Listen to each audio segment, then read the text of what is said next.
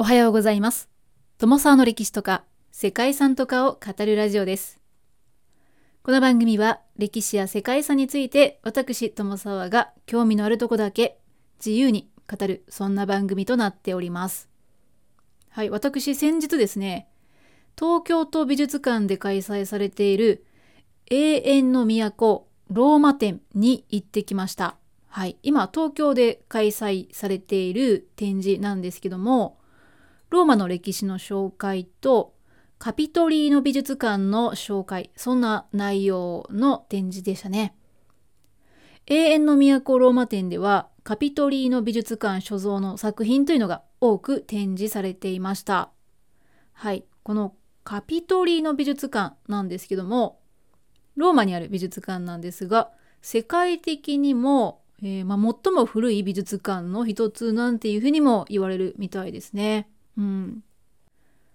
今回の永遠の都ローマ展は現在東京で12月10日くらいまでですかね開催されていてその後福岡でも開催されます。ちなみに東京の回でしか展示されない作品なんかもあるようですね。でまずそのカピトリーノ美術館のお話をさせていただこうかと思うんですけどもその美術館の歴史というのは15世紀の後半まで遡るそうですね。当時まだ美術館という概念はなかったそんな時代にですね教皇シクストゥス4世が教会で保管していた美術作品をローマ市民に寄贈したというのが起源だそうです。その中には古代ローマ時代のブロンズ像なども含まれていて、ローマ市民の誇りとアイデンティティをつなぐ重要な役割を果たしたと言われています。そんな風に始まったカピトリーノ美術館なんですけども、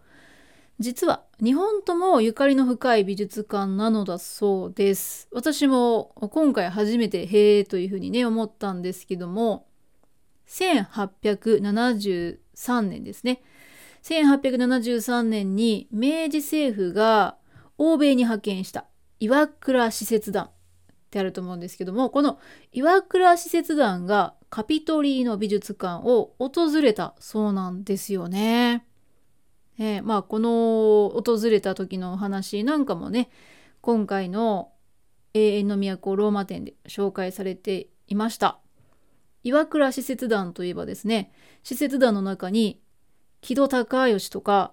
大久保利通そして伊藤博文ですか、まあ、こうしてですね私でもなんとなく知っている日本の歴史に名を残した人物なんていうのもね多く参加していたわけですよね。使節団はカピトリーノ美術館の訪問の際に多くの芸術に触れて、まあ、もちろん歴史なんかもね学びが多かったんじゃないかなと思いますけどもその帰国後に彼らの体験は神戸美術学校に受け継がれることとなりました。なんていうふうにね紹介されてました。神戸美術学校というのは私も存じ上げなかったんですけども日本最初の美術教育機関だそうですね。1876年に工部賞というね、えー、かつての、まあ、賞そういう工部賞っていうのがあったみたいなんですけどもその管轄である工部大学校の付属機関として設置されたということだそうです。うん、なんか日本の歴史にもね、えー、なんかしっかりつながってるなということで日本とも縁のある美術館ということは間違いないのかななんていうふうにも思います。ローマにあるカピトリーノ美術館はローマの7つの丘で最も高いカピトリーノの丘に立っている美術館だそうです。はい。ローマって意外と丘が多いみたいで昔はねその丘の上にちょっと都市を築いてっていう、まあ、そんな形だったと思います。でこのカピトリーノの丘なんですけどもローマが一望できるビューポイントであったり世界遺産のフォロロマーノが一望できるビューポイントなんかもあるそうです。はい、まあそんなですね世界遺産と言いましたけどもフォロ・ロマーノも登録されているローマの世界遺産といえばローマ歴史地区教皇陵とサンパオロ・フォーリ・レムーラ大聖堂という名前の世界遺産ですね。まあローマの歴史地区ってざっくり言った方が分かりやすいのかもしれませんけれどもはいまあローマのねローマのメインとなる世界遺産ではないでしょうか。ということで今回はですねそんな日本ともゆかりのあるピカトリの美術館の所蔵する作品というのがね多く展示されておりました永遠の都ローマ展ですね、まあ、ここからインスピレーションを得まして永遠の都ローマと世界遺産というテーマで2回に分けてお話ししていこうかななんていうふうに思いますただ実際は今回の永遠のローマ展の展示内容と世界遺産を結びつけるのはちょっと難しいと正直思いましたね、えー、ですので、まあ、今回はですねローマという町と、えー、世界遺産を解説する上でですね大きく3つのテーマごとに歴史を追ってお話をしていこうかななんていうふうに思います。1つ目はローマの始まりローマの誕生ですかねこれは神話のお話なんかも絡んでおりますね。で2つ目はローマがどのように大都市となっていたのかそして3つ目は憧れの都となったローマのお話、まあ、こんな風にお話ししていこうかなと思います。本当は1回で全部話そうと思ってたんですけども、うん、やっぱりあまりにも歴史が長いですね。台本を書いてる最中にこれはさすがに1本ではまとまらないなという風になりまして、えー、2回に分けるということになりました。この収録ではローマの誕生にまつわる話をしたいと思います。はい、それではもう早速ね、ローマの誕生の歴史、ローマの始まりから順を追ってお話ししていこうと思います。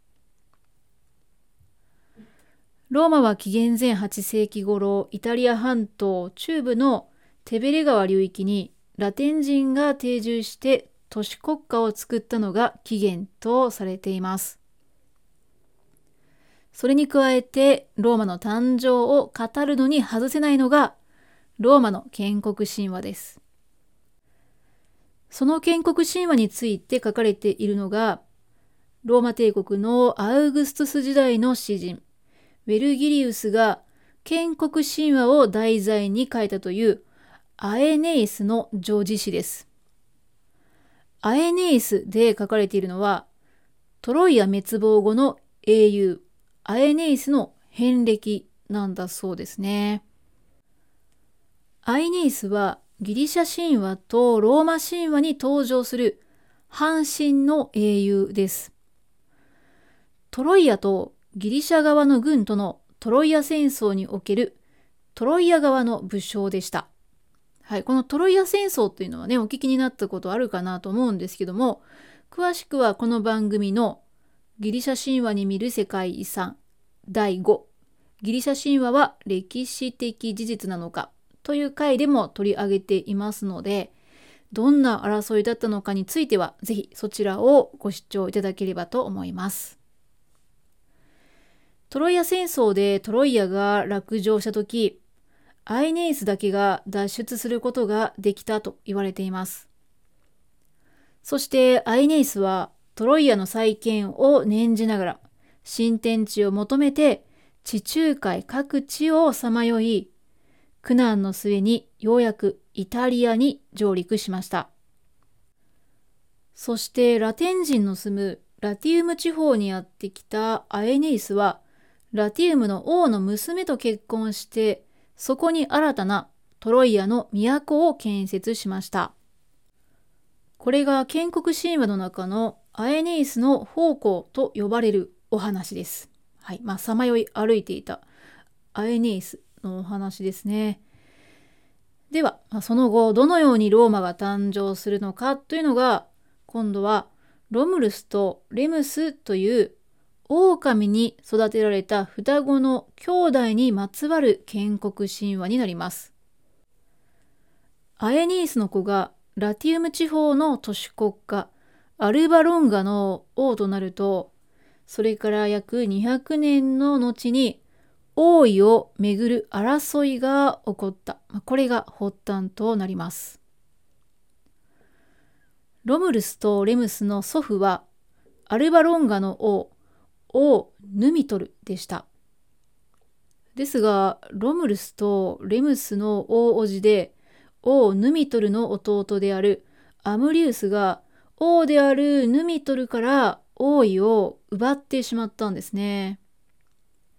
アムリウスはヌミトルの子孫による王位の奪還を防ぐためになんとヌミトルの息子であるラウススを殺害してしまったそうです。さらにヌミトルの娘レア・シルビアは処女を守ることが義務付けられている巫女に仕立て上げられてしまいました。もうつまりヌミトルの子孫っていうのがね、これ以上もう増えないっていうことですね。ですが、軍神マルスと呼ばれる神様ですね。神様がレアですね。ヌミトルの娘レア、巫女になった彼女を見初めます。軍神マルスとはということなんですけども、マルスという神様ですね。ウィキペディアによるとこのマルスはギリシャ神話のアレースというゼウスとヘラの子供と同一視されるということだったんですけどもよく読んでると少し性質が違うようにも感じましたけどもトロイアの流れといい全体的にこのローマの神話っていうのはギリシャ神話の流れを組んでいるのかななんていうふうにもね思いますね。でローマ神話でのマルスはローマの建国以前からすでに存在していた神という位置づけだそうですね。で、そんなマルスがレアを見初めるわけなんですね。その後のいきさつっていうのははっきりとはしないんですけども、レアは妊娠します。レアが神であれば巫女でも身を捧げていいっていうふうに考えてちぎりを結んだであったり、寝ている間に身ごもっていたなんていう記述があったんですけども、うん。いずれにしても、どうやらマルスとの間に双子を授かったんですね。ですが、当然、アムリウスはこれを見逃しませんでした。アムリウスは怒りますね、当然。巫女のレアに怒って、レアが出産した双子をカゴに入れて、テベル川に流してしまいました。ね、川に捨ててしまったということですね。そして川に流された双子を救ったのはテベル川の精霊でした。ティビルイヌス、ティベリーヌスというね、精霊だったそうです。その精霊は川を流れる双子をすくい上げて川のほとりに住むメスの狼に預けたんですね。はい、ということで、まあ、とんでもの話なんですけどもこの辺りまでは、まあ、調べていても内容は諸説ありますといった感じで、いろんな表現とかいろんな説で書かれておりました。最初にローマの建国神話は当時の、えー、ローマのアウグストス時代の詩人であるウィルギリウスが書いた、ね、女児詩だったアイネイスという女児誌だったということなんですが、そこに具体的にどう書かれていたっていうのは、ちょっとね、今回は調べきりませんでした。えー、いずれにしてもですね、双子は狼にね、預けられたんですね。で、メス狼は双子に乳を与え、その後は羊飼いに双子は保護されています。そして双子はロムルスとレムスと名付けられました。やがて成長した二人はアムリウスを撃ちました。祖父のヌミトルをね、復位させたんですよね。自分のおじさんの敵討ち。そして自分の祖父のね、王位を奪還した。それがロムルスとレムスだったということですね。そして二人は自分たちが拾われた場所に新しい国を建てようとしたんですね。はい、それがですね、いよいよ待ちに待ったローマの建国なんですけれども、実はローマ建国の裏ではロムルスとレムスの対立があったそうなんですよね。うん結果的にロムルスはレムスを殺害してしまったそうです。ロムルスは新しい国の絶大な支配者となり、その都はロムルスにちなんでローマと言われるようになりました。この出来事は紀元前の753年4月21日のこととされています。はい、随分具体的だなということなんですけども、ローマの人たちはその後、キリスト起源に、キリストの起源に変わるまでは、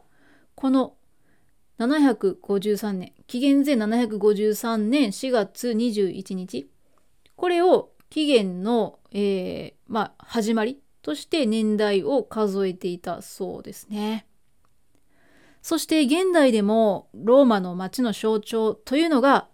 狼の乳を飲む双子の像なんですよ。で、カピトリーの美術館にはローマ教皇から贈られたその狼の像があり、まあ、あの、後で双子の像が付け足されたみたいな話なんですけども、その像はローマの市庁舎だったり、実は東京の日比谷公園にもそのレプリカが置いてあったりするそうなんですね。で今回の永遠の都ローマ展では、ローマ市庁舎のレプリカが展示されておりました。ですので、カピトリーノ美術館にある本物の像というのはね、えー、今回、えー、日本までは来ていないということでした。はい、そんな建国シーンはですね、事実なのか、そうでないのかというのはさておいてですね、ローマは建国されたわけなんですけども、もともとはラテン人による小さな都市国家でした。まあ、そんな始まりだったんですけども、その後紀元前7世紀に北方のエトルリア人の勢力が及ぶと紀元前616年からはエトルリア人の王政が行われたそうです。それまではラティウム地方に点在する集落の一つに過ぎなかったローマはエトルリア人の手によって都市化されてラティウム地方の有力な都市に成長しました。この頃から建設が行われていたと考えられるのが世界遺産の構成資産でもあるフォロ・ロマーノですね。フォロ・ロマーノは東西約300メートル、南北約100メートルにわたって存在する古代ローマの中心部フォルム・ロマヌムの遺跡です。フォロ・ロマーノは紀元前6世紀頃からローマ帝国が293年にかけて国家の政治や経済の中心地としていた、中心地だった場所だそうですね。ローマ帝国が東西に分裂して首都機能がラベンナというね別の都市に移された時に異民族の侵略を受けて西ローマ帝国が滅亡した後は打ち捨てられて土砂の下に埋もれたままになってしまったそうですね。古代ローマでは多くの都市に政治や宗教の中心としてフォルムと呼ばれる広場が置かれてフォロロマーノは首都に開設された最初のフォルムであり最も重要な存在だったと言われています。ただ、いつ頃からローマの中心となっていたかについてははっきりはしていないようですね。フォロロマーノの整備自体は紀元前6世紀頃に始まったとされているんですけれども、それ以前は周囲の丘から流れ込む小川が合流して増水したテベレ川の流水で水没することもあるような沼沢地だったそうですね。うん。いや、そんな土地がなぜローマの中心地となったのかなんですけども、それはですね、まあ、その周辺ですね。ローマには結構丘があったんだななんていう話を冒頭でしましたけどもそれぞれの丘にあった集落が連合を形成していったんですけどもその過程で会合であったり会談の場として中立な原野が選ばれた、あ、それがこのフォロロマーノがねこの実際は丘の下の沼沢地だったんですけども、まあ、この場所にしようというそんな理由だったそうですね。そのまさに中心に位置する原野というのがフォロロマーノのある場所だったということのようです。はい。そしてその場所にですね、まずは紀元前の6世紀に小川を作って水を抜くための下水溝が造営されまして、湿地に排水機構が整備されました。うん。さすがですね。水を操るのってね、昔からこの辺りの方は得意だったんでしょうか？フォロロマーノは東西南北にそれぞれ妹の針の門、呪われた門、ローマ門、そしてヤヌス門と呼ばれる古い4つの門があったとされているので、その門が都市としてのローマの最初の輪郭だったのかなと考えられているそうです。そしてこの4つの門が設置された時期には東西に大通りと南北に大通りを作って、まあ、そういう分かりやすい明確な整然とした形の都市づくりを、まあ、行っていたようだということだそうです。はい。最初は沼沢地を、ね、整備して門を作ってそして大きな通りをね作ったと、まあ、そんな都市づくりが行われていた後がフォロロマーノから発見されているということだそうですね。はい、そしてローマ自体はその後共和制の時代を迎えることとなるんですけれどもそのお話はまた次回にしたいと思います。ということで本日はローマの誕生の歴史ですねそしてフォロロマーノがこの場所で形成され始めた頃について簡単に紹介しています。次回はローマがどのように大きな、ね、大都市となっていったのか。そしてその後ローマね憧れの都となるわけなんですけども、まあ、そんなお話をしていこうかなと思います。よかったらまた聞きに来てください。本日も最後までお付き合いいただきましてありがとうございます。では皆様素敵な一日をお過ごしください。友沢でした。